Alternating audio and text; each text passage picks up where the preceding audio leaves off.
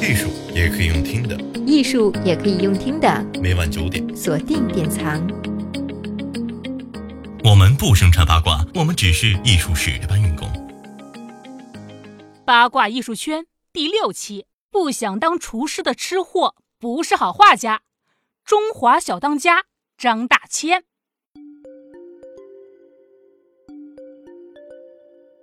艺术家常给人以文人雅士、不食人间烟火的印象。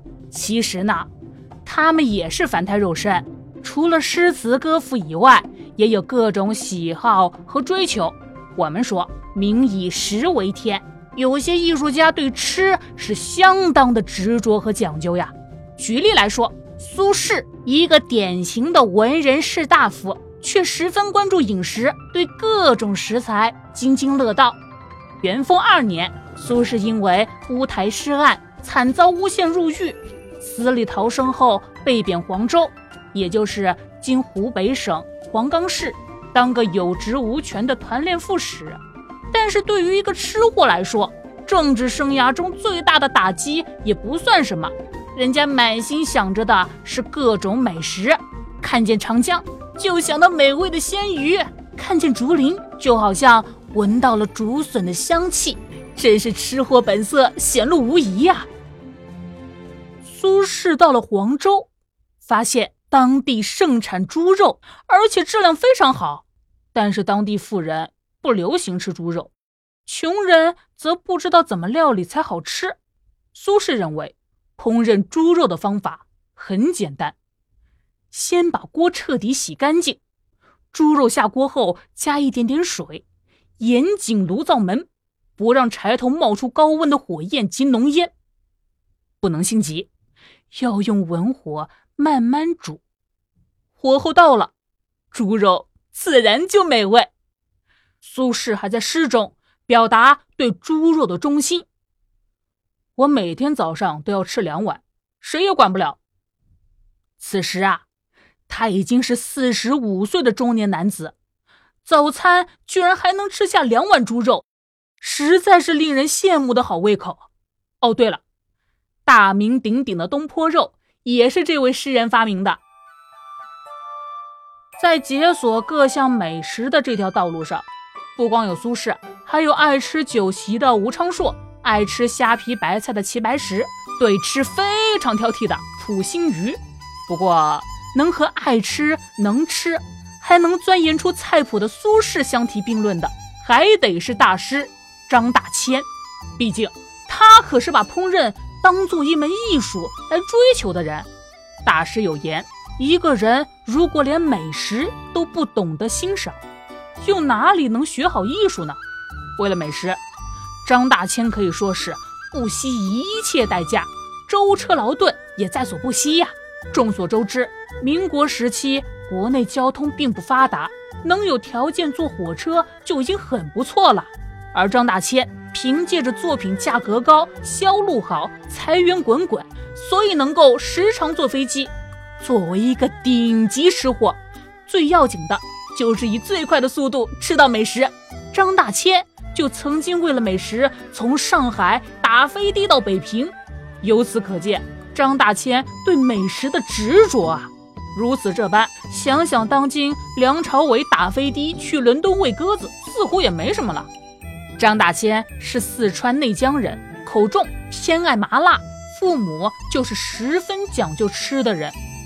耳濡目染的张大千自然对吃也非常严格，他不吃过夜菜，食材要鲜活，爱吃肉，无肉不欢。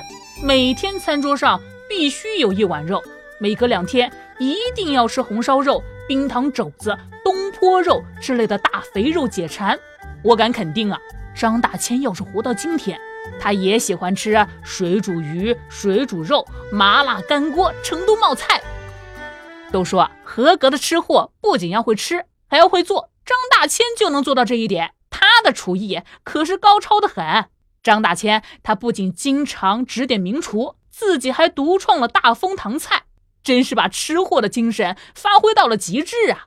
他亲自撰写的食谱《大千居士学府》中，用漂亮的行草记载了十七道他最爱吃的家常菜，包括粉蒸肉、红烧肉、水铺牛肉、回锅肉、绍兴鸡、四川狮子头、蚂蚁上树、酥肉、干烧鲟黄翅、鸡汁海参、扣肉、腐皮腰丁、鸡油豌豆、宫保鸡丁、金钩白菜、烤鱼等。拍卖市场上甚至出现了张大千手书的菜谱。二零一八年三月，在纽约佳士得川拍上出现二十一份张大千手书的精美菜单。我们来看看大师的私房菜谱有哪些：鸡油黄豆、橙皮鸡、红煨七珍、白豆腐干、葱油鸡、烩丝瓜等等。感兴趣的听众可以查看一下文稿，图片已经附在上面了。这些菜单是一九七七年至一九七九年张大千居住台湾时的私人厨师徐敏琪的珍藏品。张大千的作品里经常出现蘑菇、胡萝卜、青笋、白菜等蔬菜，这恐怕都是他老人家喜爱的食材。在晚餐前，张大千会一丝不苟地写好当晚想吃的菜，交给厨师，也会对菜品直言不讳的批评。并提出改进建议，在如何做美食这个问题上，张大千也有一套自己的见解。他坚持不用味精，最喜欢火烤，火烤能够最大程度的保留食材的原味，所以火烤是张大千最爱的烹饪方式。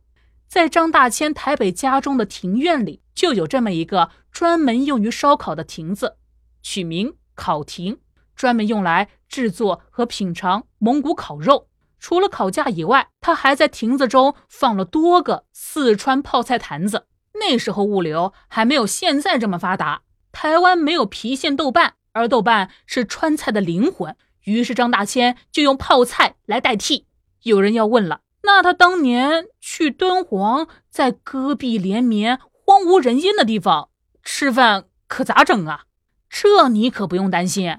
人家可没把自己的嘴巴亏待了，他利用当地的食材，硬是整出来一个菜谱来：白煮大块羊肉、蜜汁火腿、鱼前炒蛋、嫩木须炒鸡片、鲜蘑菇炖羊杂、鲍鱼炖鸡、沙丁鱼、鸡丝枣泥山药子。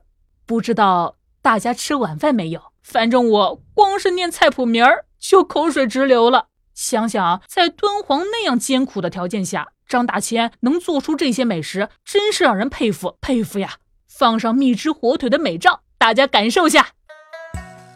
张大千在敦煌就地取材，还有一个特别好玩的故事。他发现自己住处附近杨树下的野蘑菇特别好吃，离开敦煌的时候，专门画了一张野蘑菇生长地点的秘密地图，还细心的标明了采摘路线、时间，甚至标明了哪一处的蘑菇长得最好。最后送给了后来任敦煌艺术研究所所长的常书鸿。爱吃懂吃，而要成为一个专家，又怎么能少得了理论上的建树呢？大千曾经总结到：中国之大，各地的风俗和地理条件不同，所以各具风味。故此，菜系大致以三江流域形成三个流派，黄河流域形成北京菜系，以鲁菜为主，范围取之于陆；珠江流域包括粤菜、闽菜，风味取之于海；而长江流域则沿江由成都、重庆直到江南。形成了川菜、扬州菜、苏州菜，风味取之于水陆兼备。作为民国时期最具代表性的画家，张大千被徐悲鸿盛赞为五百年来第一人。然而，张大千却说：“以艺事而论，我善烹调，更在画艺之上。”在张大千眼里，吃绝对不能将就，这可是人生的。最高艺术，艺术也可以用听的，艺术也可以用听的。每晚九点，锁定典藏。